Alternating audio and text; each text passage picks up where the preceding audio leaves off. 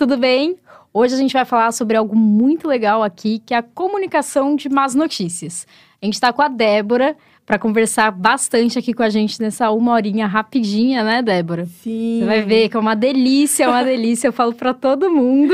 Sim, dá um nervosinho no começo, né? Ah, é, gente. Sejam bonzinhos, parte. que ela tava nervosa aqui antes. com certeza. Quero muito agradecer o convite, Lei Ivete Sign também, né? É um prazer poder estar tá aqui, tá tendo esse papo com você, que é uma pessoa tão famosa que eu conheço. famosa, até parece. Obrigada, Dé. Eu acho muito legal que hoje, inclusive, eu tava aqui pensando, gente, é meio que até um gancho, porque a gente fez um episódio há um tempo atrás com o pessoal da Kronberg para falar de inteligência emocional. Hum. E a gente conversou nesse papo, inclusive, ó, se você ainda não viu, né, vá lá assistir. E a gente falou sobre isso, né, de como é difícil para o pessoal da veterinária é, dar a má notícia, né? Porque a gente se envolve muito com, com a família, com o tutor, né? A, a, Débora, ela vai se apresentar um pouquinho aqui pra gente, mas ela trabalha comigo na Flor de Lótus, então que tem aquela questão de estar tá sempre ali, né, uhum. próximo com o tutor toda semana, sabe tudo da família, enfim, Sim. a gente cria um, um vínculo muito forte, né? É, é uma relação que, dentro da reabilitação principalmente, você vira meio que parte da família, né? Você vira família estendida ali. Eu sei que, né, eu sou do cuidado paliativo, então meus pacientes normalmente passam um pouco tempo comigo, porque eles já chegam já caminhando aí para um fim de vida, né? Mas quando eu vejo assim a Carol, o Uber, você falando, né, de pacientes que estão aí há oito, nove anos na reabilitação, meu, você acompanhou a formatura do filho do tutor, é. entendeu? Você ajudou ele a escolher a faculdade, você tá dentro da família, assim. É uma relação muito próxima e é um contexto que a gente, como veterinário na faculdade, não aprende absolutamente nada sobre isso. É, é definitivamente. Eu brinco e falo que aqui nosso programa é ótimo, porque é tudo que você não aprendeu na faculdade. Uhum. a gente traz aqui no nosso canal, né? Inclusive, então, já compartilha aí com os seus amigos, é muito importante Sim, aqui pra gente, certeza. né, para poder disseminar mais conhecimento, que é isso que uhum. a gente uhum. falou. São conhecimentos que a gente não teve durante Exato. a graduação e que é importante. É o que vai te diferenciar no mercado de trabalho. Então, curte já aí esse vídeo e compartilha com seus amigos, tá bom? Então, Débora, me conta um pouquinho sobre você aí, rapidamente, para todo mundo ficar por dentro Exato. de quem você é. É, eu, eu falo que eu sempre fui meio esquisitinha, assim dentro das minhas jornadas todas da vida, né? Mas na veterinária mesmo. Eu entrei na faculdade muito querendo, assim, medicina esportiva de equinos, sabe? Sério? Um outro universo. É, eu fiz hipismo, então eu gosto muito de cavalo, gosto muito disso, assim. Mas durante a graduação percebi que cavalo era mais hobby, e, em questão de tratamento mesmo, que, que era pequenos animais. Esse primeiro estágio com pequenos animais já fiquei apaixonada.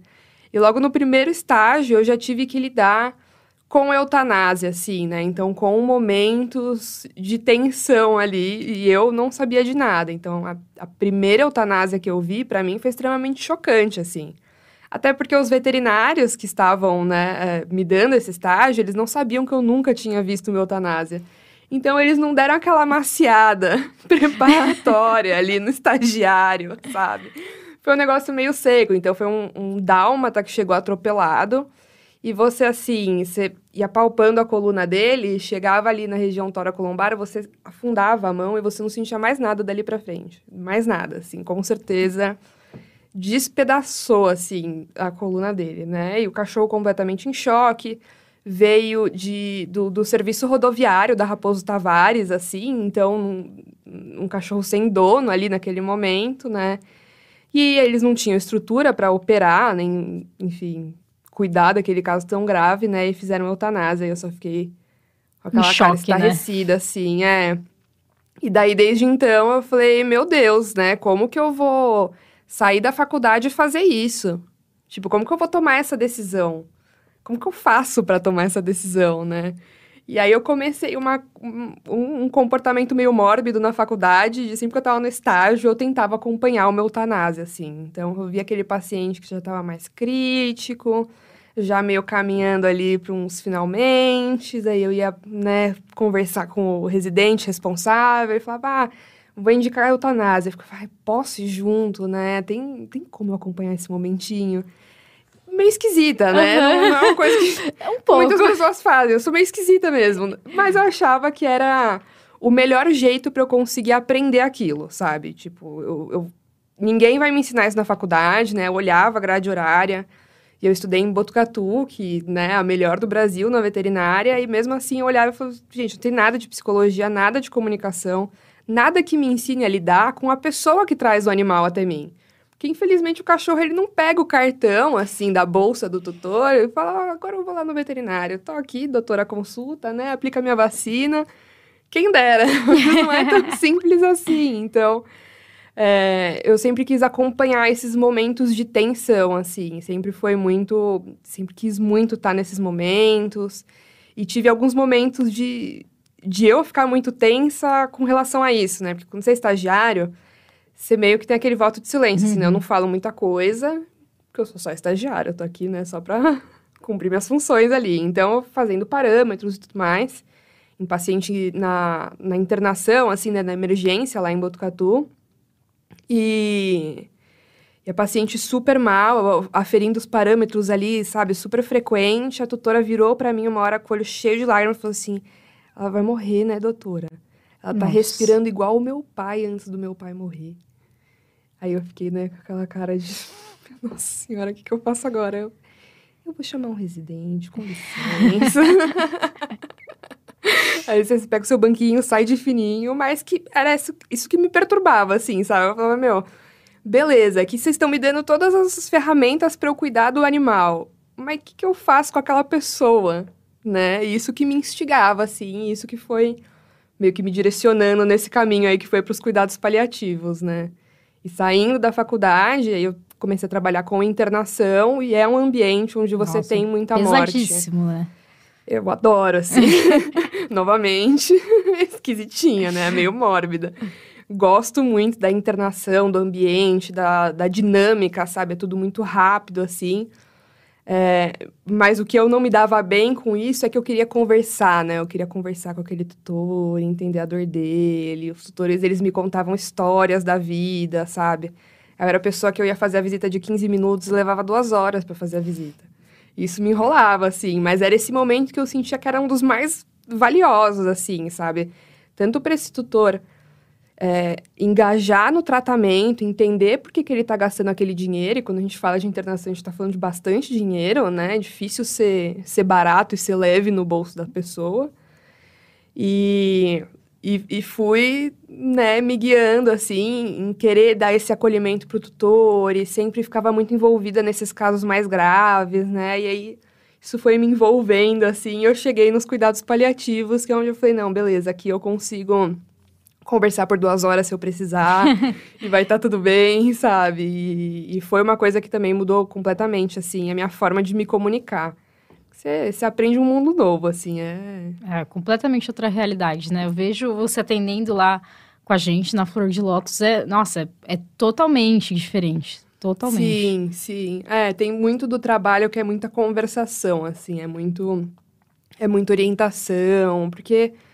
Né, qual é o maior medo das pessoas? É sempre o desconhecido. Sim. Você tem medo do que você não sabe o que vai acontecer. E normalmente, como que as as pessoas recebem os diagnósticos, né? Tipo, ah, hoje você faz um exame do seu cachorro, aí você vê, fiz um raio-x porque ele estava espirrando. Aí vi que ele estava com um coração grande, o cardiologista falou que ele está com uma doença cardíaca. Tá, e agora? E ninguém te explica o e agora. A galera só vai, não, agora você tem que dar esse remédio. Mas por quanto tempo? Como que isso evolui? Para onde que isso vai, né? Exatamente. Então, é... Foi uma coisa que eu comecei a tentar fazer, assim, na minha prática, sabe? De, pô, acabei de diagnosticar que esse paciente é um doente renal ou é um cardiopata, explicar para o tutor o que é a vida desse animal daqui para frente, né? Não só as medicações que você vai ter que dar agora, né? E essa vai ser sua rotina, mas o que, que a gente espera desse animal? O cardiopata, a gente espera que ele vai entrar em edema, né? E que ele tenha crises, e que essas crises eventualmente se tornem mais recorrentes e mais graves, e que a coisa vá progredindo. Mas é você orientar isso também, né? Porque senão a pessoa fica perdida. E você fica naquela angústia de eu não sei o que vai acontecer com o meu cachorro, eu não sei se em qualquer crise ele já vai morrer, uhum. entendeu? Ou se é esperado que ele tenha crises ao longo desse processo. Se. E isso gera angústia, e tudo que gera essa angústia, assim, Sim. vira conflito também dentro do consultório, porque é o momento em que.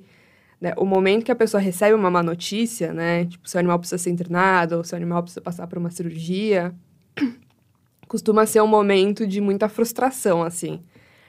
Porque não só você está perdendo ali o status de saúde do seu bichinho, mas você também está perdendo uma quantidade financeira aí que você não sabe ainda quanto que vai ser, né? Mas que você já tem uma expectativa de que vai ser alta os riscos anestésicos, que a gente morre de medo, por mais que eles não sejam tão, tão escabrosos assim, né? A gente tem muito medo e, e, toda essa progressão gera muita, muito nervoso, assim. As pessoas reagem de formas também... Sim, totalmente bem, diferentes, Bem doidas, né? é. É, e outra coisa que eu acho também não legal, né? Mas pra gente pensar, é que, por exemplo, eu tô com um paciente agora que ele é muito novinho, ele tem seis meses uhum. e ele tem alterações neurológicas bem importantes. Eu suspeito de uma hipoplasia cerebelar, mas enfim, não vem aqui ao caso. Uhum. E aí a tutora virou e falou para mim assim, né? Ah, o outro veterinário falou para eu fazer uma ressonância. Beleza, né? A ressonância vai dar o diagnóstico, mas e o medo que essa tutora tá de fazer a ressonância e aí vem o diagnóstico, mas e aí? O que, que eu vou uhum. fazer com essa informação? né? Então, muitas vezes, a má notícia ela não é só uma questão, né, que já é uma doença degenerativa, uhum. progressiva. Não, a pessoa tem medo, às vezes, até antes disso. Sim. Que é o resultado do exame, e aí, o que, que eu vou fazer com isso? O que, que eu posso fazer? O que, que eu não posso fazer? É, essa orientação mesmo, né, que você falou, porque é o, o obscuro.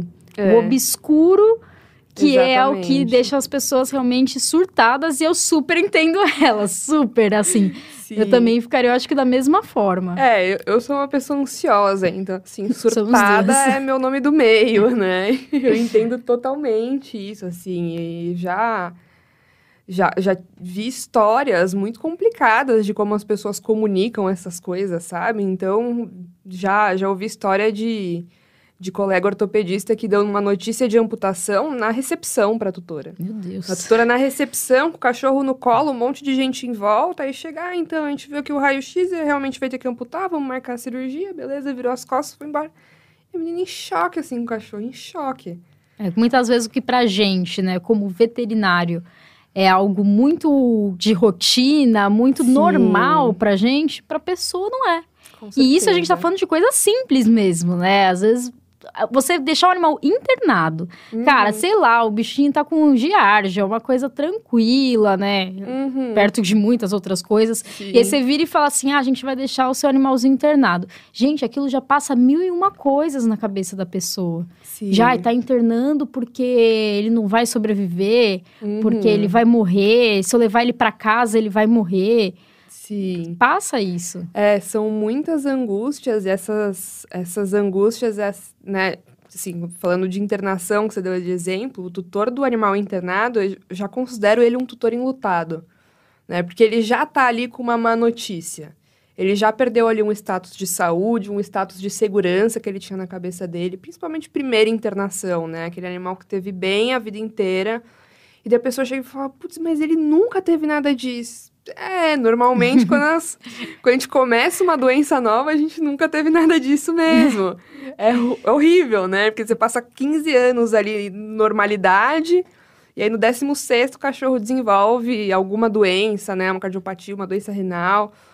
E aí o tutor descompensa, assim. É uma coisa que é super legítima também, porque muda a rotina, assim, muda Sim. completamente a rotina. Eu que tenho, né, a, Shiva, que é uma labradora paralisada das, dos membros posteriores, é, a gente tem uma rotina que é em volta da Shiva, inclusive de final de semana, sabe? Porque sempre tem que ter alguém em casa para cuidar da Shiva, porque a Shiva não fica sozinha, porque ela precisa que a gente limpe o xixi dela, ela precisa que a gente recolha o cocô logo que ela faz, e ela sabe, avisa, então é é uma discussão constante é. ali entre a gente, e você tem que preparar a família para isso também, né?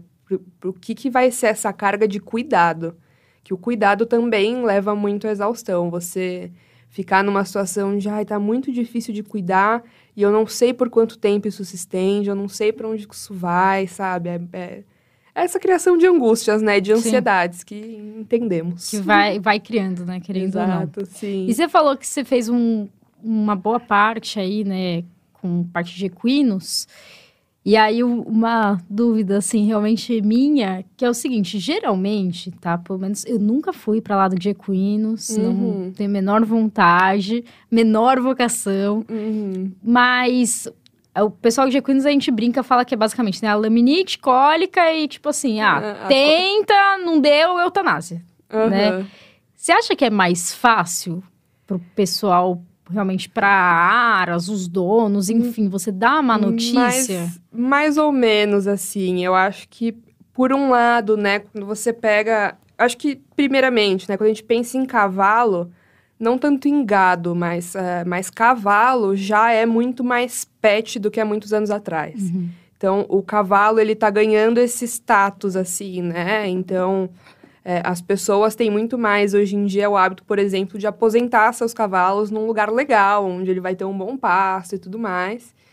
E antes isso era meio que, né, parou de ser útil e uhum. não, não, importa muito o que vai acontecer com esse animal. Mas quando a gente fala de, de vaca, né, de gado, assim, mais voltado para fazenda, eu acho que ainda se trata muito de uma decisão comercial a questão de eutanasiar um animal, do, do que, que você vai fazer de tratamento ou não. Então, acho que pega mais nesse lado e não tanto pelo emocional ali do, do vínculo, né? Que, que, que a gente vê na realidade de pequenos, que é o que pega, né? O vínculo, é, é, é o grude que é. você tem ali com o seu bichinho. Em cavalos, eu sei que isso já tá tendo essa mudança, sabe? Já pega um pouco mais. E aí um problema que vem é a questão financeira, né? São tratamentos que ficam muito caros, né? É um animal muito grande, é muito recurso, é muito, muito, muito tudo. Bom, se a gente pegar, por exemplo, o meu Dexter, que tem 4 quilos, e comparar com o cuidado que tem a Shiva, uma labradora Exato. de quantos quilos Ela tem, tem a Shiva? 30 quilos. Então, já é, é totalmente diferente, né? Exatamente. Tudo em relação a custos de modo geral. Exatamente. E o cavalo também tem todas as particularidades ortopédicas, né? De, por exemplo, a gente não tem a mesma viabilidade de amputação num cachorro do que num cavalo. São quadros completamente diferentes ali que a gente considera. Mas a gente já tem pessoas que tem esse apego e que vão fundo, sabe? Que tratam e que bancam aí o que precisa pelo seu cavalo, sabe? Eu tenho alguns colegas que trabalham com grandes e eu já vejo esse, esse feedback deles assim, uhum. né? De que essa relação mais próxima tá, tá se aumentando. Então, vai tornando mais difícil o dar a notícia difícil. É. Né? É, no último treinamento que a gente teve, né, tem a Maria, que faz parte da nossa Sim. equipe, que tem um cavalo, que é xodozinho Exato. dela. E ela já tava super preocupada, né? Que a gente tava, uhum. enfim, com o pessoal de crematório. E ela, e aí, né? Tem como. É, como que, como que vai fazer o pet? meu? Sim. meu pet gigante. Exato, o meu nenenzinho, é, né? Um cavalo pra, de pra ela é o nenenzinho. Sim, mas é bem é isso. isso. E a gente tem que super ir, ir, ir, tomando esse cuidado, assim, né? Acho que uma frustração que vem com o grande animal, se a gente tem um tratamento longo que não dá certo, é aquela frustração do quanto dinheiro eu já gastei até aqui. Mas também é isso, assim, eu não, não trabalho com grandes, então eu também não, não tenho muita propriedade para falar, só um pouco do que eu ouço dos meus colegas. É, eu tenho poucos colegas também na parte de, uhum. de grandes, e aí é, é outra realidade, né, Sim, né? Querendo, é. é muito diferente. É bem diferente. Muito mesmo. Se você aí já passou por alguma coisa, né, de grandes, do da questão aí de comunicação, comenta aqui pra gente, pra uhum. gente saber também como é que foi, pra matar Sim. a nossa curiosidade também, apresentar, né, algum relato, uhum. alguma coisa que foi legal ou não, né, com vocês, Sim. que tem isso. E por incrível que pareça, né, gente, muita gente fala assim: ah, o mundo de grandes é basicamente tudo de homem, né, machista, tudo. Uhum. Mas não é porque é um mundo que, querendo ou não, tem mais homens do que mulheres, que eles não são sensíveis para dar uma notícia triste também. Sim, é. Né? Eu acho que já foi esse tempo, basicamente, Sim, né? De que a gente é. tinha isso. Acho que, acho que mais do que isso, até, né? Acho que todos nós deveríamos ser preparados da faculdade para dar qualquer notícia difícil, né? É inerente à nossa profissão. Você trabalha cuidando de doenças como que você não aprende a dar uma má notícia, sabe? A saber um lugar adequado, né? Saber que você tem que, pô, ter um ambiente que seja tranquilo para essa pessoa, que tenha espaço, que ela tenha privacidade para sentir o que ela precisa sentir, né? é, nesse caso, assim, de amputação. Imagina, sabe, o que estava passando na cabeça daquela menina é. e o somado ao constrangimento de se emocionar em público, né? Porque sim, a gente não gosta de sim. se emocionar em público. Não, eu fico pensando, por exemplo, minha mãe, no lugar dessa menina, nossa, eu acho que ou minha mãe, ela provavelmente teria batido no ortopedista, uhum. de verdade, ou ela se ia descabelar de chorar. Porque minha mãe, por exemplo, o meu avô, por parte de mãe, ele teve que amputar as duas pernas. Nossa, que difícil. Então imagina do nada, você não sabe é. como que é a realidade dessa pessoa, o que, que já teve, né, de histórico. E eu não sei o que acontece, parece que atrai, né? Ah, tem. Gente, é incrível. Eu tenho meu. certeza que tem uma coisa energética aí, porque isso é outra coisa também, né? Eu já Uh, esse foi um caso que eu não atendi pessoalmente, mas eu acompanhei, porque estava acontecendo perto de mim, no hospital em que eu trabalhava, uh, de um cachorro que tinha um tumor no pulmão no mesmo lugar que o dono, né? E aí, como que você dá essa notícia, né? sem ter um preparo, sem ter um cuidado com essa é, pessoa é, que vai receber esse, esse diagnóstico terrível, entendeu? Pela uma segunda vez, né? Porque é isso, você deve sentir, tipo, pô, tá acontecendo tudo de novo, sabe? E, e, e, esse foi um paciente que ele eventualmente foi eutanasiado, e, e o quanto não tem um peso isso, né? Você eutanasiar um animal com uma doença e deixar esse tutor vivendo com essa mesma doença que mensagem você passa para essa uhum, pessoa, né? Exato. Sobre o valor da vida dela. Exato, então. Muito complicado, é. Então a gente é engraçado que a gente tenta se distanciar de uma certa forma, né? Dos uhum. tutores, de ah, não quero saber o que, que acontece do consultório para fora, mas de uma certa forma isso é muito importante. Sim. Porque isso vai fazer total diferença, não vai? Quando você vai dar aí uma má notícia. Completamente. Inclusive, é algo muito notável, assim, né? Quando a gente fala... É, as minhas más notícias, elas normalmente são muito relacionadas à morte, né? A luto, Bem já. tranquilo, né? É, bem coisa leve, casual. Então, é, normalmente o luto, ele, ele tem um efeito de puxar os lutos passados, assim, né? Então, quando a gente perde alguém, a gente lembra de todo mundo que a gente perdeu. E de todas essas histórias. E com o pet é muito isso. Na hora que o pet tá ali naquele momento, putz, tô, né, tô caminhando pro meu fim de vida, tô entrando num quadro crítico, os tutores, eles vêm com uma carga emocional, sabe? E principalmente se esse animal teve do lado do tutor durante essas perdas que ele teve. Porque é Nossa, aquela aí... coisa, o meu cachorro me fez suportar essa perda e agora eu tô perdendo isso. Como que eu vou ficar, né? E já atendi eu tive um caso também de um tutor que, tendo ali um, um, quadro difícil, né? Um cachorro desse saudável a vida inteira. Aí um dia o cachorro começa a ficar extremamente ofegante, começa a ficar dispineico, mal, né? Começa a ficar meio roxinho, aí leva no veterinário, começa a fazer exames e vira um cachorro tinha um monte de tumor já em tórax, assim. Totalmente silenciosa a doença, sabe? Totalmente silenciosa. E o tutor, na hora que ele ficou sabendo dessa possibilidade, né, quando fizeram o fest, aí foram fazer o raio-x para confirmar. Ele ficou extremamente, assim, bravo, sabe? Revoltado com, com o animal dele. Olha só, outra pessoa que também foi, foi bem complicado, ó, também atendeu um tumor sim. primário em pulmão. Eu acho que, nossa, o pessoal da onco, né? É, Coitados. É, sim. Mas não só assim, né? Diabéticos, a gente tem muito paciente diabético de tutor diabético, paciente cardiopata de tutor cardiopata. É. É muito, uma coisa. Muito. Eu, para mim, é totalmente. Eu sou bem esotérica, então, para mim, é totalmente uma coisa energética, assim, né? Essa, essa, relação do bicho com o humano e como a gente vai contaminando um ao é. outro. É. Então, dica já número um, né, nossa aí da noite, para vocês entenderem, gente, o ponto também, a história por trás daquela família. Sim, né? exatamente. Não só olhar pontualmente, né, a é. doença, o que que tá passando Exato. naquele momento. Que é isso, né, a hora que a pessoa recebe a notícia, a forma como ela vai reagir a essa notícia depende muito da relação que ela tem com receber mais notícias no passado, né? Uhum. Então, é muito isso. Se você tem um parente com câncer e o seu animal tem câncer, isso provavelmente vai te afetar muito mais do que e se você gente, não tivesse. E a gente também não foi treinado para receber notícias ruins, né? Não. Não tô falando a, gente veterinário, a gente ser humano. É. Né? Porque quando você é, é criança, querendo ou não, seus pais tentam de alguma forma, sei lá, não falar blindar, de morte, né? é blindar de alguma forma. Né? Não, não tem como eu julgar, não sou mãe nem nada, mas só Sim. mãe de bichos.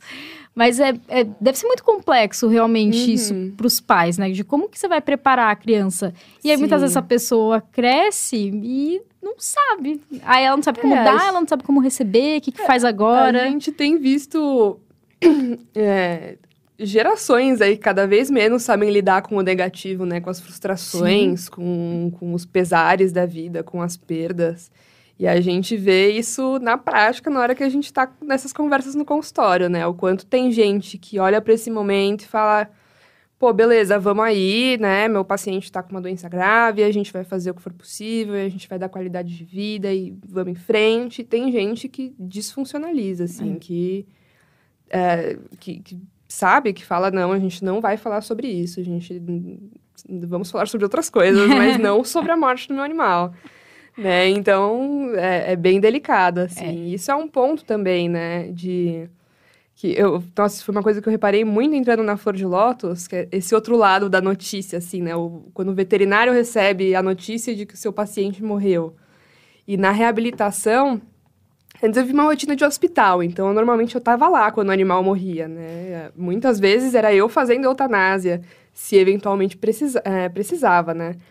É, e na reabilitação, vocês têm zero contato com essa fase do paciente, né? Vocês normalmente só recebem uma mensagem depois assim: Oi, viu? Fulano morreu. É, é isso. É isso. Foi difícil, né? Ou uma mensagem assim. Eu lembro de uma, uma das colegas lá da Flor de Lótus que falou que foi atender uma paciente. No final da consulta, os tutores falaram: Ai, que bom que você veio, que ele fez acupuntura e que ele tá relaxado Agora a gente vai fazer a eutanásia dele, o clínico tá vindo aí. Nossa. E a, o colega ficou completamente em choque, né? De, meu Deus, o que, que eu vim fazer aqui, né? Dá uma, uma angústia, assim, isso é muito difícil. Uhum. E a gente não sabe realmente, por isso que é... Né, nessa parte, isso também serve muito pra gente, essa questão de orientações. Na faculdade, não só a gente deveria estudar mais sobre comunicação e psicologia e tudo mais, como também um, ai, me fugiu agora. Como também essa questão, assim, de... Ai, meu Deus do céu. Vamos lá para os sinônimos, ver se eu e os nossos seguidores compreendem o que você quer falar. O que eu quero dizer é muito difícil, às vezes as coisas me fogem. O que, que eu tava falando? na faculdade, a gente ah, vai aprender sim. a parte de comunicação. Ah, sim, a gente também precisa aprender, né, o que é a morte. Ah, a sim. gente não aprende, a gente não... Como que a gente tá na faculdade de saúde e a gente não vê em nenhum momento, tipo, olha, gente, como é que o paciente vai morrer? O que, acontece nesse momento? O que é a morte quando a gente pensa em fisiologia? O que é né? exatamente né? uma eutanásia, né? Exato. Qual é o que processo? É, uma eutanásia? é, por que, que a gente faz? Por que, é. que a é. gente não faz? Porque hoje em dia o que eu vejo é que existe tanto né, esse ensino, não só a gente não aprende sobre a morte, como a gente aprende que ela é um insucesso. Uhum. Ela é um evento pontual, então é tipo, você está vivo e bem, e amanhã você morreu.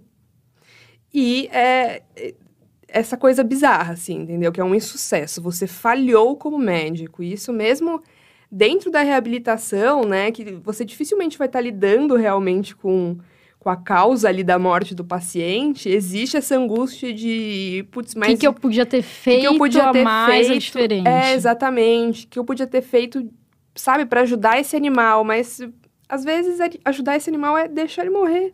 Uhum. Né? A gente, a gente morre, gente. A gente nasceu, a gente cresceu, a gente envelhece, a gente morre. E tudo bem se for de morte morrida, entendeu? É, se for de morte matada, a questão é morremos e a gente tem que conseguir olhar para isso e, enfim, acolher isso, né? É. Entender é. que é uma parte da vida que vai acontecer, não é um insucesso. Às vezes você pode fazer o que for, o seu paciente vai morrer mesmo assim e tá tudo bem, porque às vezes a única coisa que ele precisava mesmo era morrer. Sabe? Aquele poodle de 20 anos que chega no hospital, as pessoas querem entubar, para quê? Para ele viver até 21? né? Será que isso vai valer a pena para é. esse animal? Tem uma colega médica humana que, que uma vez contou, né, de uma paciente, uma mulher de 98 anos que chegou num pronto-socorro e passaram um, um, tubo torácico nela. É um procedimento que dói pra caramba, assim. E você fica, meu. Para quê? Será que essa pessoa quer viver mais um ano com um monte de tubo, com um monte de coisa, E aí né? que você tem que comunicar, né? E aí que Tudo. você tem que comunicar Porque- exatamente, né? Senão você tem que virar e falar assim: olha, a gente vai dar mais, sei Uhum. lá, X dias, Você mas vai quer, passar né? por isso, isso e isso. Sim. E aí? Porque muitas Exatamente. vezes a comunicação, na verdade, nesse caso é, né? A gente vai passar aí o tubo para poder salvar e ela não morrer agora. E aí é Mas claro que a pessoa vai falar, putz, era isso tudo que eu precisava. Uhum. Mas será que é isso é o- É. é o máximo que você tá podendo realmente fazer e dar conforto? Exatamente. E às vezes nem é isso. Também tem esse lance. Às vezes nem é isso que as pessoas querem. Nosso João Abel Book nos acompanhando, perguntando aí se o gostar implica, né, em não deixar sofrer. Olha, é difícil essa pergunta. Eu acho que o, o sofrer é um conceito bastante subjetivo. Acho que tem esse ponto. E é um ponto que eu gosto de trazer sempre quando eu converso com os tutores, né? Então, normalmente quando se dá uma, uma notícia, uma resposta muito comum é a resposta do ai, doutor, eu só não quero que meu bichinho sofra. Né? Aí eu jogo de volta a pergunta, né? Mas o que é sofrer?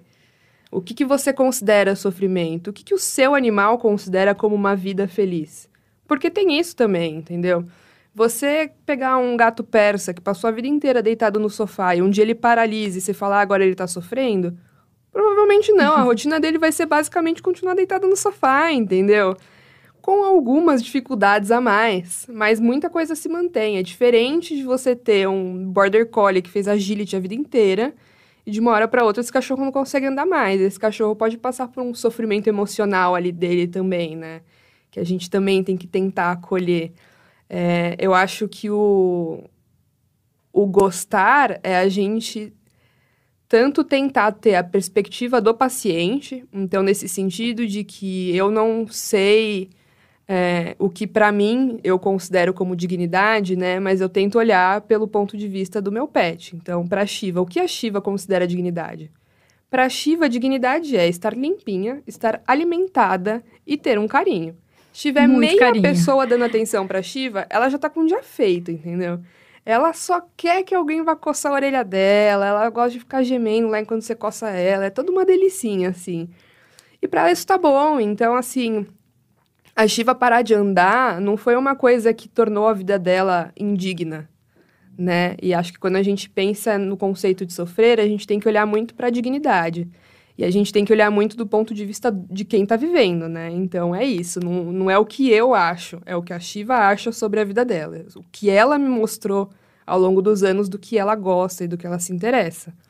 E tem um outro ponto também, é, que é o ponto da gente não ser egoísta, né? E o, o que é esse egoísmo? O egoísmo, ele pode tanto ser a gente querer fazer eutanásia de um animal que às vezes está confortável e conseguiria ter um fim de vida natural. Isso pode ser um egoísmo nosso, de ai, para mim tá muito difícil, então eu vou matar ele logo. Né? Sendo que a angústia da morte ela é uma parte da vida, assim como a alegria do nascimento, né? São duas coisas que a gente tem que vivenciar. Se alguém vai nascer, a gente tem que ficar feliz. Se alguém vai morrer, a gente tem que ficar triste, faz parte, sabe? E a gente não ter o egoísmo também de querer prolongar a vida além do necessário, né? Então, prolongar a vida biológica quando ela não tem mais sentido. Que é, por exemplo, eh, né, o que a gente vê de paciente que entra numa intubação e não tem a condição de sair. E aí você quer Sim. manter o paciente entubado. Pra quê? Só pra ele ficar vivo. É, ele tá inconsciente, ele não tá curtindo, ele não tá desfrutando de nada, tá cheio de tubo, tá gastando uma grana, entendeu? Pra quê? Que vida que você, né? O que que é essa vida? É uma, é uma sobrevida ou é uma vida, né? Uhum. Com V maiúsculo, assim, né? Com, com desfrute de viver. A maior parte das vezes não é. E o que eu sinto muito hoje dos médicos veterinários, quando eu olho é, práticas diferentes, né? Histórias de hospitais, histórias de eutanásia, coisas que eu ouço por aí, né? E que eu já vi por aí, parece que existe muito uma dicotomia, assim. Ou a gente vai eutanasiar ou a gente vai distanasiar, né? Ou a Uhum. gente vai abreviar a vida ou a gente vai estender a vida até não poder mais. Mas aceitar numa boa que tá tudo bem morrer, não. isso não dá, entendeu? Isso aí já, já vira quase uma ofensa, assim, né? A gente precisa fazer alguma coisa. É, que eu acho que foi aquilo que a gente falou, né? É uma questão que é uma má notícia tanto para a família quanto para a gente como veterinário também. Exatamente. Porque a gente se sente incapaz de, Exatamente. cara, eu não fiz o suficiente, eu não fiz tudo que eu podia ter feito Uhum. para aquele paciente, enfim, eu acho que a gente fica cego, né, de tudo aquilo que a gente aprendeu em Sim. relação a, pô, tenho um início, meio e fim e que Uhum. são animais não vão viver 90 Sim. anos igual uma pessoa, Uhum. mas a gente quer sempre mais, né? Então é Sim. bem complicado. E é isso que você falou de perguntar para a pessoa, né, para você o que que é o sofrer. Uhum. É, eu nunca tinha pensado nisso e realmente, geralmente essa pessoa também não vai ter a resposta às vezes logo de Sim, cara. É, é uma, é uma baita de uma reflexão, É. assim, pra se ter, né? E aí é uma coisa que você tem que também ter isso em mente para dar essa má notícia, Uhum. né? Para ir levando essa conversa para a pessoa ir entendendo. Porque Sim. às vezes não necessariamente aquilo é realmente uma má notícia para a pessoa. Às vezes você tá Uhum. achando que é uma notícia péssima É, e não é, isso- né? E isso é um ponto super importante também, né? O quanto a gente não transfere, pro, né? O quanto a gente não faz a nossa contratransferência ali, e joga no paciente coisa que não é dele. Então, é nesse, nesse ponto, assim, de comunicação de más notícias e sofrimento, adoro histórias, então trago uma outra história, né? Bom, é bom. Exemplos. Sim, era um paciente que era um doente renal, ah, já bem avançado, já caminhando para fim de vida, e o cachorro estava confortável, assim, ele não tinha nada de distrição respiratória, ele não tinha dor, ele só estava prostrado, dormindo a maior parte do tempo, que é o que você idealmente faz ali no seu final de vida, né? Isso é uma coisa muito importante de dizer. As pessoas, um dia antes de morrer, dificilmente, né? Estão pulando, saltitando, felizes, animadas, comendo um pratão, né? Mas é a pedreiro. melhora da morte que a galera fala.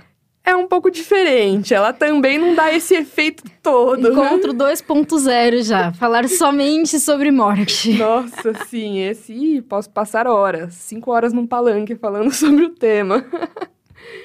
Mas isso é uma coisa muito importante, essa questão de do veterinário se colocar, né? Então, esse paciente, ele estava nesse quadro, que era um quadro de conforto, mas é aquela coisa que você tem que meio que...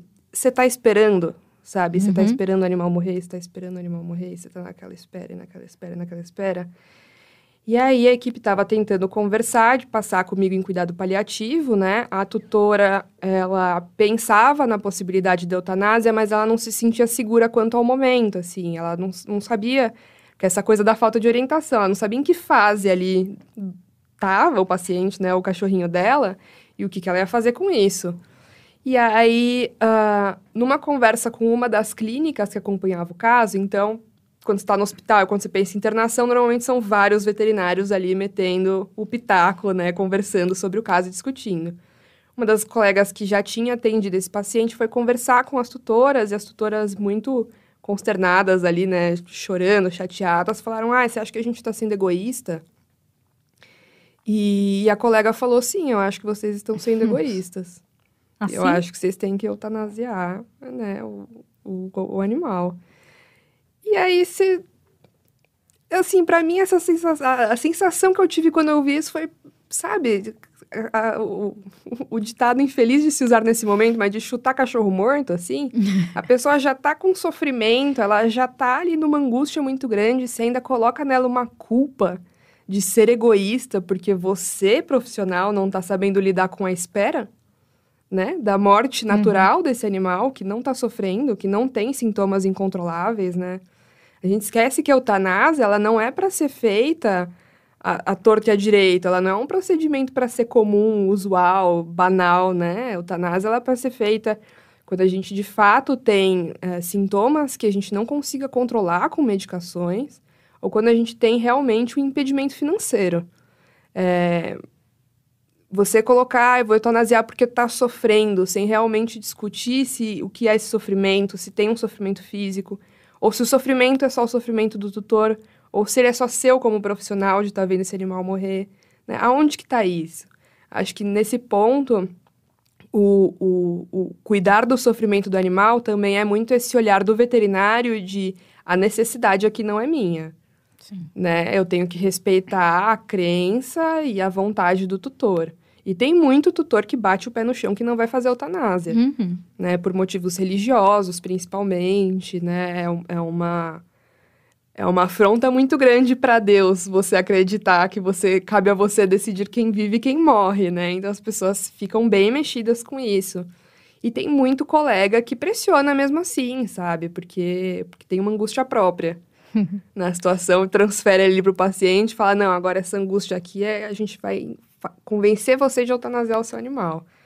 Putz, não É, muitas vezes a- os tutores procuram a gente, né? Porque Uhum. eu nunca esqueço, você também vai super lembrar. É, eu tive um paciente que foi o primeiro paciente que eu tive que faleceu, né? Enfim, e aí eu nunca vou esquecer. Era um, era um sábado, e aí a tutora me ligou, tipo, chorando Uhum. muito, porque o cachorro dela só vinha piorando, piorando, assim, é, de uma certa, bem certa forma, tava bem com a gente, tanto na físio quanto na acupuntura. Mas assim, tava bem em relação à dor, mas a qualidade de vida dele não tava boa, a gente sabia que era um quadro realmente progressivo, degenerativo, enfim. E aí a gente já tinha até conversado, né, com você para começar os cuidados paliativos, e aí a Tura me ligou chorando, assim, horrores, porque ela tinha pensado pela primeira vez em eutanasiar o cachorro dela. Uhum. E ela, ai, eu tô me sentindo péssima porque eu pensei nessa possibilidade. E aí eu fiquei assim, né? E agora? Eu falo o quê pra ela? Porque eu não queria falar de uma certa forma, assim, de, ah, você tá louca, porque aí eu tô julgando completamente o Sim. sofrimento dela, né? Uhum. Eu tô julgando o que que é essa notícia ruim também que já foi dada antes Uhum. e que infelizmente era pior ainda porque a gente sabia que cara não tinha o que a gente fazer mais por aquele bichinho, Sim. né? Foi assim muito louco e é uma coisa que eu acho até importante a gente falar aí pros pros colegas que estão até há mais tempo, os empresários que acompanham muito a gente também, que viu para mim fez total diferença até a Débora na nossa equipe Uhum. Que eu realmente, assim, eu escutei, escutei, escutei, a mulher chorava, eu chorava com a mulher no telefone, e eu desliguei e liguei pra Débora. Eu falei assim, cara, o que que eu faço? Porque ela tá pedindo a minha opinião, só que eu acho que é uma coisa que não, não cabe a mim chegar e falar, Uhum. cara, faz eutanásia, não faz eutanásia, né? Enfim, dar uma notícia pior ainda, talvez. Né, e, dá, e realmente dá, assim, esse conforto. E é a gente receber, né, essa má notícia. Porque Sim. naquele momento eu que tava recebendo, eu não tava Sim, dando a má exato. notícia. E é bem isso, né? É o você tá chorando do outro lado, né? A gente às vezes não tá preparado para receber também. A gente também vai sentir um monte de coisa e a gente também vai ter que digerir isso, né? Porque você tem o paciente que passou com você uma vez e infelizmente já veio a óbito, mas você tem aquele que tá há anos ali, que é isso. É. Ele já faz parte da sua rotina. Você já acorda segunda-feira de manhã sabendo que você vai atender fulaninho de tal, que mora não sei aonde, entendeu? E isso pega, assim, né? Essa construção toda. A gente sofre muito com essas notícias e é, é muito difícil realmente, porque boa parte das pessoas, né? Volto a dizer, eu sou esquisitinha, então eu gosto dessas temáticas, eu gosto de falar desses assuntos, eu tenho aí, né, os, os meus probleminhas que me levam a isso. Mas a maior parte das pessoas não quer lidar com eutanásia, não quer lidar com comunicação de más, de más notícias, não sabe, né? Não se sente seguro, não se sente apto. E isso é muito importante, porque se você pega esse profissional que não se sente à vontade para fazer eutanásia e coloca ele numa rotina onde ele vai ter que fazer, esse profissional ele vai despersonalizar. Ele vai entrar numa exaustão, numa fadiga por compaixão, ou ele vai se envolver demais e a vida dele vai ficar muito sofrida, ou ele vai passar a querer se envolver de menos e vai se tornar um profissional pior. Porque a gente, a gente não se torna melhor se a gente é distante do nosso paciente, do nosso tutor. Muito pelo contrário, né? A, a criação de vínculo é essencial para que funcione o tratamento. Se a pessoa não tem a mínima, o mínimo vínculo com você, ela vai pegar aquilo que você disse para ela e falar: ah, tá bom, Letícia, que eu vou fazer É. alongamento do meu cachorro três vezes no dia. Sabe? Pelo amor de Deus. Né? Então, é, a gente tem que tomar muito cuidado com essas coisas. E às vezes é uma- de uma forma até meio que natural, né? Porque, por exemplo, esse paciente meu, eu nunca virei e falei assim: vamos sentar hoje, vamos aqui nós duas conversarmos sobre como tá o andamento dele. Uhum. Não, mas é, talvez por eu sempre conversar com a tutora de tudo, perguntar como que ela estava se sentindo em relação a tudo que estava acontecendo, Uhum. a primeira pessoa que ela ligou foi para mim. E tinha ainda mais duas veterinárias acompanhando. E eu no telefone, assim, chorando, pensando, cara, por que, que você ligou para mim? Eu não sei ainda como lidar com isso. É, mas é, é sempre o vínculo, é onde a pessoa se sente mais segura, assim, é onde, sabe, é onde vai ter segurança. No Dia das Mães mesmo, o Rodrigo recebeu uma ligação, né, de um paciente também, e também me ligou, conversei com ele, ele foi lá, né, visitar a família, mas é, é, é nesse momento, né, a gente não tá presente só no momento em que a gente dá a notícia ruim, mas os tutores, se eles confiam na gente, eles vão procurar a gente na hora que eles tiverem o Você lado um ruim amparo, deles né, também. deles. É, a gente vira um amparo. E aí, é aquela coisa, né? Que se eu não tô bem, é muito difícil eu cuidar. Então, nós temos que ter esse esforço de estarmos bem, né? Então, por isso que eu digo, a pessoa que não não gosta, não, não se sente apta, não se sente preparada, de um lado, sim, tem que tentar melhorar e evoluir e se sentir um pouco mais confortável, porque a notícia difícil ela é inevitável, mesmo um dermatologista dá notícias ruins, né? Que é aquilo que eu usei de exemplo até nos nossos treinamentos. Você tem um Spitz maravilhoso, você comprou e você quer ter aquela bolinha de pelo perfeita, entendeu? Aquela nuvenzinha gostosa para você. E aí o seu cachorro desenvolve alopecia X e começa a ficar com um monte de buraco no pelo. E aquela bolinha perfeita deixa de ser uma bolinha perfeita de pelos. Isso é muito frustrante. Muito frustrante. As pessoas compram o cachorro também pela estética, né? Então, você quebra as pernas ali. Você tem que saber lidar com essa pessoa e com essa frustração. Porque nem sempre a frustração vai ser a pessoa chorar com você. Sim. Às vezes ela vai ficar com raiva. Às vezes ela vai gritar com você. Entendeu? E você tem que estar também preparado para ouvir isso e saber que quando você dá uma má notícia e a pessoa fica revoltada com você, não é com você especificamente. É, Muito é, obrigada, doutor Marcelo. Sim, é muito mais uma questão, né, da pessoa digerir aquela informação e você digere de forma emocional, né? E aí você acha que é melhor você dar com tudo, meu, tudo quanto é uma notícia junto, ou de uma certa forma gradual aí? É, isso quem vai te dizer é a pessoa, assim, porque depende do quanto a pessoa consegue aguentar de informação, sabe? Então você vai ter isso, assim, trazendo exemplos dos cuidados paliativos em medicina humana.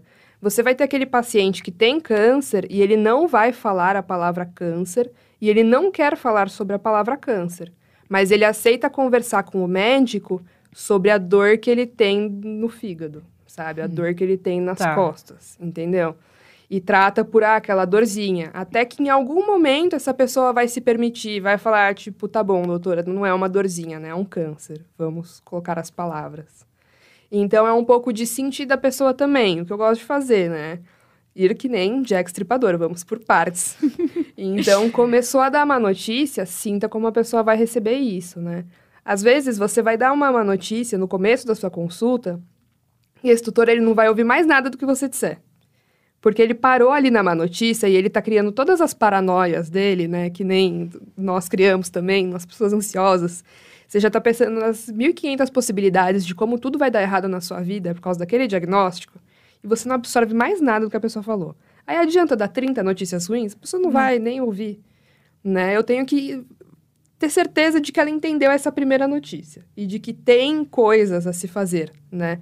Mesmo que medicamente, mesmo que em questão de procedimento eu não tenha o que fazer, eu sempre vou poder acolher essa pessoa, eu sempre vou poder manejar esse animal de uma forma mais carinhosa ou mais cuidadosa para tornar esse dia um pouquinho melhor, né? Tipo, é o, é o tornar o, o sofrimento da pessoa um 16 avos menor, para mim já é o suficiente, né? Já é um trabalho bem feito, porque a gente não consegue eximir todos os sofrimentos, né? Quando a gente fala de notícias difíceis, tem coisas que realmente a gente não vai ter nem o que dizer para a pessoa. Às vezes as pessoas rebatem a gente, bem com essa coisa assim, né? Ah, o seu animal aqui, ele tem um- uma massa que parece um nódulo aqui no pulmão. Aí a pessoa e fala pra você, eu também. Aí você, Nossa, você imagina. fica como, né? Fica ah, entendi. É. Então, é, tem que ter essa digestão, né? Esse tempo. O tutor, normalmente, ele... Quando ele quer saber, ele vai perguntar. Né? E isso até falando de eutanásia, assim, eutanásia não é um procedimento que eu indico, assim, eu não chego na consulta, tudo bom, o seu animal tá meio mal, vamos fazer uma eutanásia, o que você acha? Não, é, um, é uma coisa que eu deixo... Ai, Letícia, maravilhosa. Outra Letícia, não sou eu. Outra Letícia. Mas eu também adoro a Débora. Sim. Muitas Letícias me adoram, sabe, gente?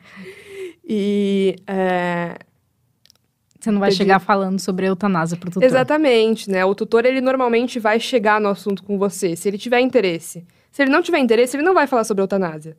E aí você vai saber que você também não precisa falar, entendeu? Porque ele não tá te procurando pra isso. Uhum. Mas quando ele quer, ele chega, ele... Mesmo que seja comendo pelas beiradas, sabe? Ai, doutora, Tá porque se a gente não tiver... É, e se ele Uhum. precisar descansar? Porque será que a gente não tá passando do limite, né? Nessas conversas você vai sentindo, e aí você traz o assunto.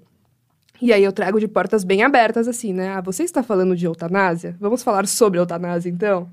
Né? Vamos jogar limpo aqui do que a gente está conversando?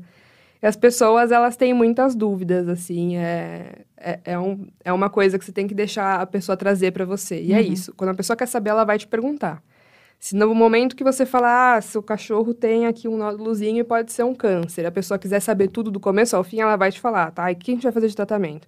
E o que, que a gente vai ter que esperar? E quanto tempo a gente tem expectativa? Eles vão perguntando. Se não quer saber, não vai perguntar. E daí você também sente o quanto Você vai dando umas pausas, né? Tranquilo. é, isso, vai, vai tateando, né? Vai tateando ali o ambiente pra É. gente poder sentir. E você acha que tem um jeito assim, ideal, vamos dizer, pra fazer tem um ritual, não sei, um incenso, uma música? Eu acho que tem algumas preparações assim que são importantes, né? Então, uma coisa muito importante é o ambiente, não necessariamente se precisa de uma música e de um incenso, né? Uma luz diferente, mas é, ter um ambiente que seja privado e que seja calmo. É, é um momento que exige que a pessoa tenha ali esse processo de digestão, né, do que você vai contar. Então é importante que ela tenha espaço para fazer isso. E chorar se quiser, e gritar se quiser, e te xingar se quiser, né? Não que seja legal, nem ideal. É, mas às vezes a pessoa às realmente vai vezes- te xingar, vai ficar em Exatamente. silêncio, né? Exatamente. Você tem que dar uma privacidade ali para a pessoa poder exatamente ter Botar essa, fora, né? essa resposta, né? Essa reação. Uma coisa muito importante, né? É, que, que, assim, eu acho muito importante isso, a forma como você chama esse tutor para dentro do consultório, assim, né? Porque é muito ruim você chegar para essa pessoa já com uma cara de luto, Uhum. já com uma cara de, hum, ih, sabe? Aquela Sim. cara de o gato subiu no telhado. Não é legal, porque a pessoa ela já vai, na hora que ela te vê no, no corredor, ela já, sabe, já se impacta, assim. Então eu gosto de chegar naturalmente, né? Receber a pessoa bem, receber a pessoa, sabe, num, Sim. numa vibe legal e entrando no consultório dar essa abaixada de tom. Então, então vamos lá, gente, vamos conversar sobre o que está acontecendo agora. É, né? e aí, como experiência própria, eu acho que também não é legal você chamar só um integrante da família, tá, gente? É. Recentemente passei por isso. E aí, coitada, minha mãe já ficou surtada, porque Uhum. só me chamaram. Aí ela já falou: Uhum. Meu, tem uma coisa errada. É, é, isso é muito importante também. Na, na família de veterinários, isso é mais uma desgraceira, né? Porque É. quando chamam só a gente, tá- Já era. claramente é um BO. É, já era. Coisa boa não é, né? Senão estavam filmando outras pessoas. Mas isso da inclusão da família é muito importante. Então, é tentar entender também na sua conversa, né? Quem que é o cuidador principal desse animal. Porque às vezes não é a pessoa que leva na fisioterapia e na acupuntura. Às vezes é, né? Essa pessoa só realmente faz o leve trás.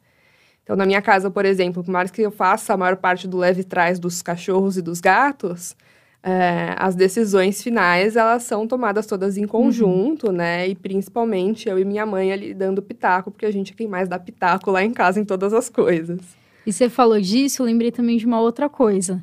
É, também eu tive um paciente que sempre quem levava era o motorista. Uhum. E, gente, o motorista ele tinha um vínculo tão forte, tão forte com aquele animal, graças a Deus tá bem e tudo. Uhum. Mas assim, se algum dia tivesse que, infelizmente, dar alguma notícia ruim, cara, eu ia ter que saber lidar muito bem com esse motorista também. Sim. Porque eu não poderia ignorar e falar assim, ah, ele é só o funcionário da casa que tá fazendo leve trás. Uhum. Ele também tem um vínculo muito importante com Sim. aquele animal. Ele também faz parte, né, da rotina dele, da família Exato. daquele animal. É.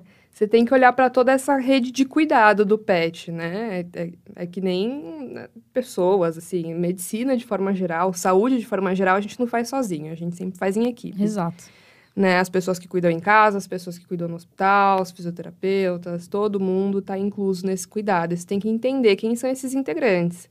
Porque é isso, vão ter as pessoas da família que vão opinar mais, tem as pessoas que são mais passivas, tem as pessoas que fazem o cuidado direto, então a opinião delas tem que ter uma relevância um pouco maior, porque elas que sofrem as consequências diretas desse cuidado, né? E diferente da pessoa que, ah, só tá pagando as contas, sabe? Mas não necessariamente maneja o animal. Uhum. Tudo isso tem que ser levado em conta, né? Todo mundo tem que ser acolhido, porque a notícia é ruim para todo mundo que esteja é, junto. Exatamente. Aquilo que a gente falou no começo, né? É você entender aí de uma maneira geral a uhum. rotina e a história daquela família por inteiro. Né? Exatamente. Né? Então, você tem, por exemplo, a pessoa que paga a conta que ele às vezes não quer é, entrar aí tão a fundo no tratamento uhum. do animal, justamente porque ele não quer sofrer Sim. Talvez, vamos dizer que, entre aspas, antes da hora. Uhum. Né? Tem isso. Cada um lida de uma forma, assim, muito, muito diferente. Sim. Aí agora, quando, quando meu cachorro morreu, foi, foi bizarro, assim. Meu pai deu um, um surto de limpeza, cara. tipo, ele ficou quieto e saiu limpando a casa inteira, sabe? Tipo, eu e minha mãe chorando horrores e ele limpando a casa inteira. A gente falou assim... Eu falei, nossa, né, mãe? Olha, o pai nem chorou. Ela falou, não, ele tá péssimo. Aí eu falei, imagina, ele quieto desse jeito, limpando tudo. Então é cada um. Já viu seu pai limpando tudo depois, a Letícia? então cada um realmente tem é, uma reação diferente. Uhum. Né? Acho que isso que é o mais difícil e o mais legal. Né, da, da área da saúde. Você uhum. conseguir interpretar diferentes pessoas, se comunicar Sim. aí com diferentes pessoas uhum. e de uhum. tudo. Exatamente. Falando desde a parte super alegre, né? Mas também de algo que é uhum. é difícil. E que pode ter certeza, gente, né? A pessoa que falou sobre algo que é difícil de conversar com o tutor, com certeza, né, vai ser uma pessoa muito lembrada por essa família. Sim. É, aquela coisa, né? É, pro bem e pro mal, na verdade, assim. A pessoa que dá o, o diagnóstico, que dá a má notícia Pode tanto ser aquela pessoa que você vai lembrar como, nossa, graças a Deus, naquele momento tão difícil da minha vida, era a Letícia que estava me atendendo. Como pode ser, aquele foi o pior atendimento é. da minha vida, eu nunca mais quero ver a cara da Letícia. É, exatamente. Já atendi pacientes assim, de, olha, eu fui num outro especialista, era um cachorro lindo, maravilhoso, enorme, assim, um cachorro jovem, sabe, não era idoso. E ele desenvolveu um trombo de 13 centímetros, era um trombo enorme, assim. E diagnosticaram, encaminharam para um hematologista e a hematologista falou para a tutora, basicamente, assim, pode começar a se despedir. E daí a tutora, você tá louca? e saiu de lá e foi embora. E falou, não tem a menor condição, sabe, de eu ser atendida por essa pessoa. Né? Então, você pode ser muito bem lembrado e muito mal lembrado pela sua comunicação é uma questão de prestar atenção, né? Exatamente é. nesses, nesses detalhes, assim. E ter um coleguinha aí que suporte. É, exatamente. Importante ter um coleguinha que suporte, igual eu tenho a Débora aí, ó. Uhum. Pra realmente, porque é, é importante, né? Eu vejo hoje faz muita diferença pra Sim. gente na equipe, mas muita diferença. Você ter alguém, e não precisa ser alguém super especialista, gente, no tema, hum. né? Mas uhum. alguém para você dividir isso, é, dividir de uma certa forma também até a responsabilidade, né? De falar assim, meu, não sei o que, que eu faço, uhum. para você também colocar para fora, porque foi isso que a gente sim. falou. É difícil pra gente também é, receber é, isso sim. e é e a gente difícil. fica se corroendo, né? De, putz, como que eu vou falar pra Sim. pessoa? É, eu lembro muito, teve uma situação para mim que foi extremamente marcante, assim, durante esse tempo trabalhando na internação. Foi um gato que chegou em estado emergencial, parecia que estava com edema, mas bem avançado, bem grave. Assim, um gato com a bocona aberta, saindo líquido, bem feio o quadro. E, enfim, entramos na emergência com ele, a gente começou a fazer todos os procedimentos, mas ele não resistiu e ele veio a óbito, né? Isso foi no finalzinho de um plantão, assim, tipo, quando eu terminava, sei lá, 8 horas, isso foi umas seis e meia, sete horas. E eu fui dar notícia para essa mulher, né? Olha, sinto muito, a gente tentou, né? Mas já tava, tava muito avançado, o que, que aconteceu? Eu perguntei para ela.